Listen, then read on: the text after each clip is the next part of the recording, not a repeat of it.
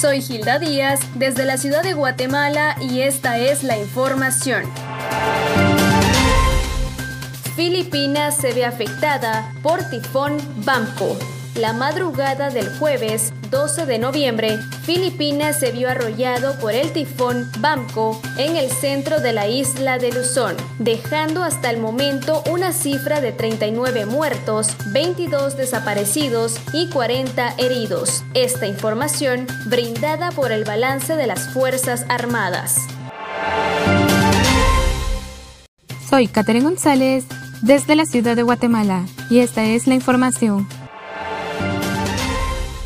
salud, empleo y reactivación económica. El alcalde Ricardo Quiñones expone el Plan Santiago ante la Junta Directiva y directores de la Cámara Guatemalteca de la Construcción. Soy Gilda Díaz desde la ciudad de Guatemala y esta es la información. Son miles de ciudadanos peruanos que protestan contra el nuevo presidente. El pasado jueves 12 de noviembre fueron muchos los peruanos que se unieron, no importando el transporte en el que se dirigían, para negarse y mostrar su rechazo absoluto ante el nuevo presidente Manuel Merino. Soy Catherine González desde la ciudad de Guatemala y esta es la información.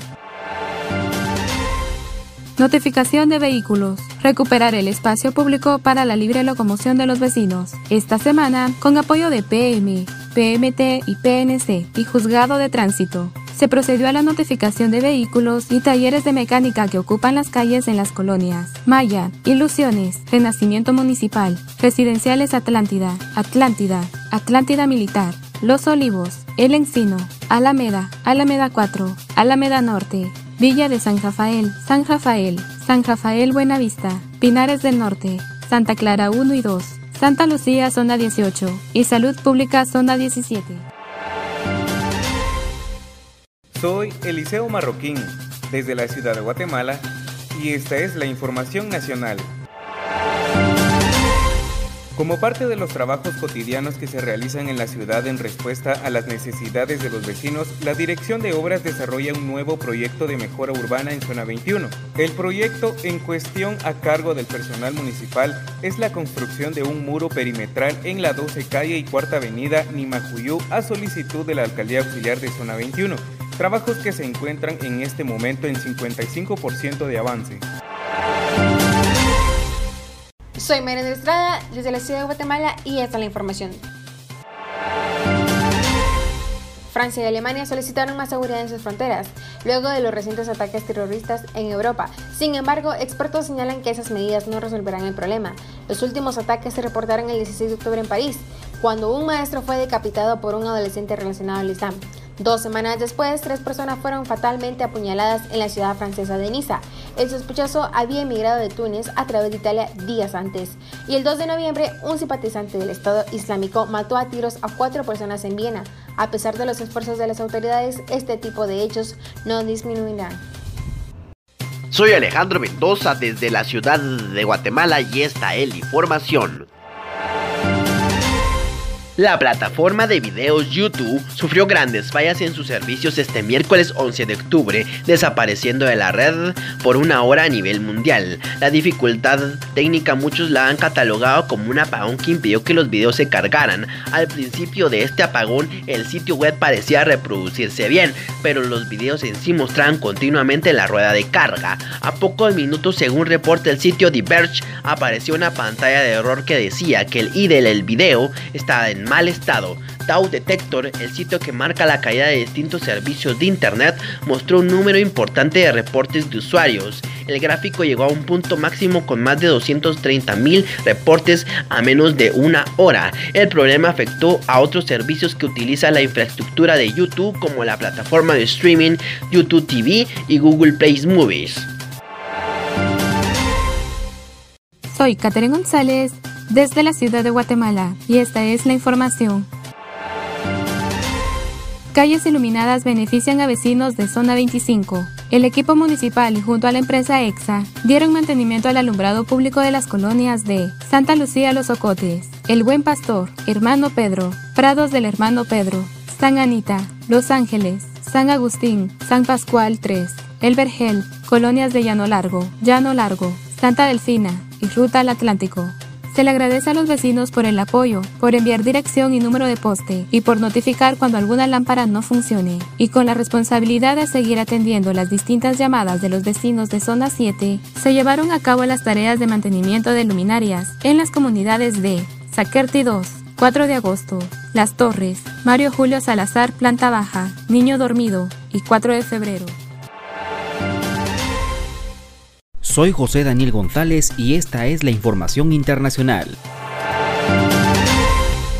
En bicicleta, o a pie, o en automóvil, miles de peruanos marcharon este jueves 12 de noviembre en Lima y otras ciudades del país en rechazo al nuevo presidente Manuel Merino, en una bulliciosa protesta convocada por colectivos sociales, mientras unas personas vistieron de emperadores incas y otras con camisetas blanquirrojas de la selección peruana de fútbol, quienes se manifestaron, coparon la céntrica Plaza San Martín y el parque del distrito turístico de Miraflores en el sur de la ciudad para expresar su oposición al nuevo gobierno. Un grupo que intentó llegar al Congreso fue dispersado por la policía con gases lacrimógenos y perdigones. En respuesta, los manifestantes quemaron objetos y se enfrentaron con piedras y palos a los agentes. En tanto, medios locales reportaron agresiones de parte de los cuerpos de seguridad a los presentes, incluidos a los periodistas. Muchas personas vestían de negro en señal de luto en el tercer día consecutivo de protestas contra el nuevo gobierno que asumió el martes, un día después de que el Congreso destituyera a Vizcarra en un juicio relámpago por denuncias de supuesta corrupción. Otras personas golpeaban cacerolas, una estruendosa protesta que pocas veces se había visto en Perú.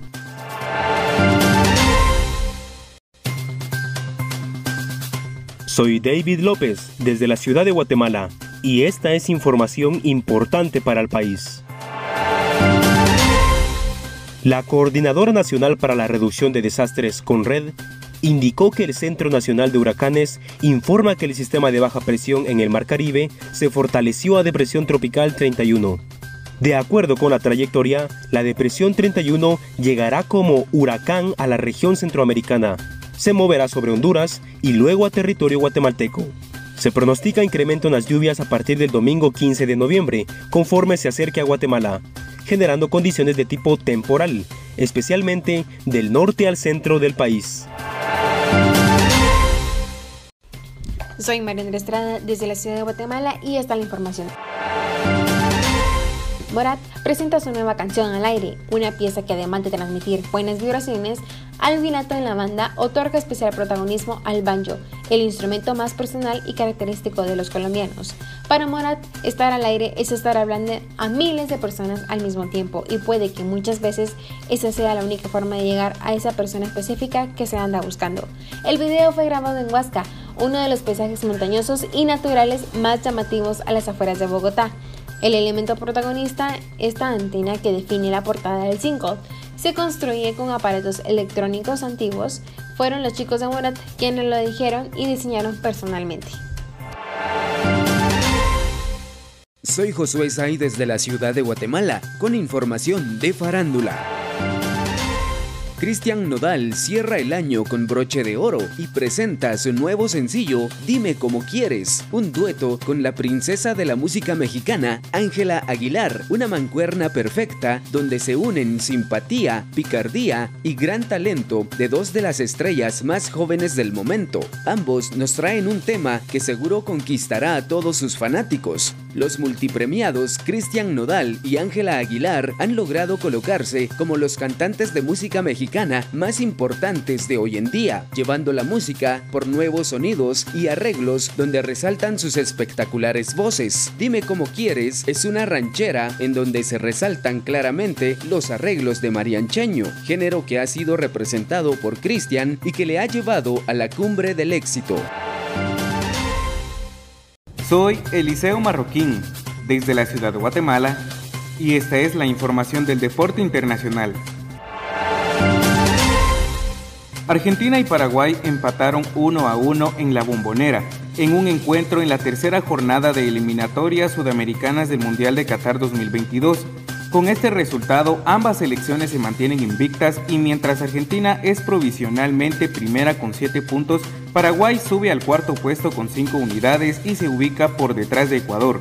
En la cuarta jornada del Camino al Mundial de Qatar 2022, el próximo martes Argentina visitará a Perú en Lima, mientras que Paraguay recibirá en Asunción a Bolivia.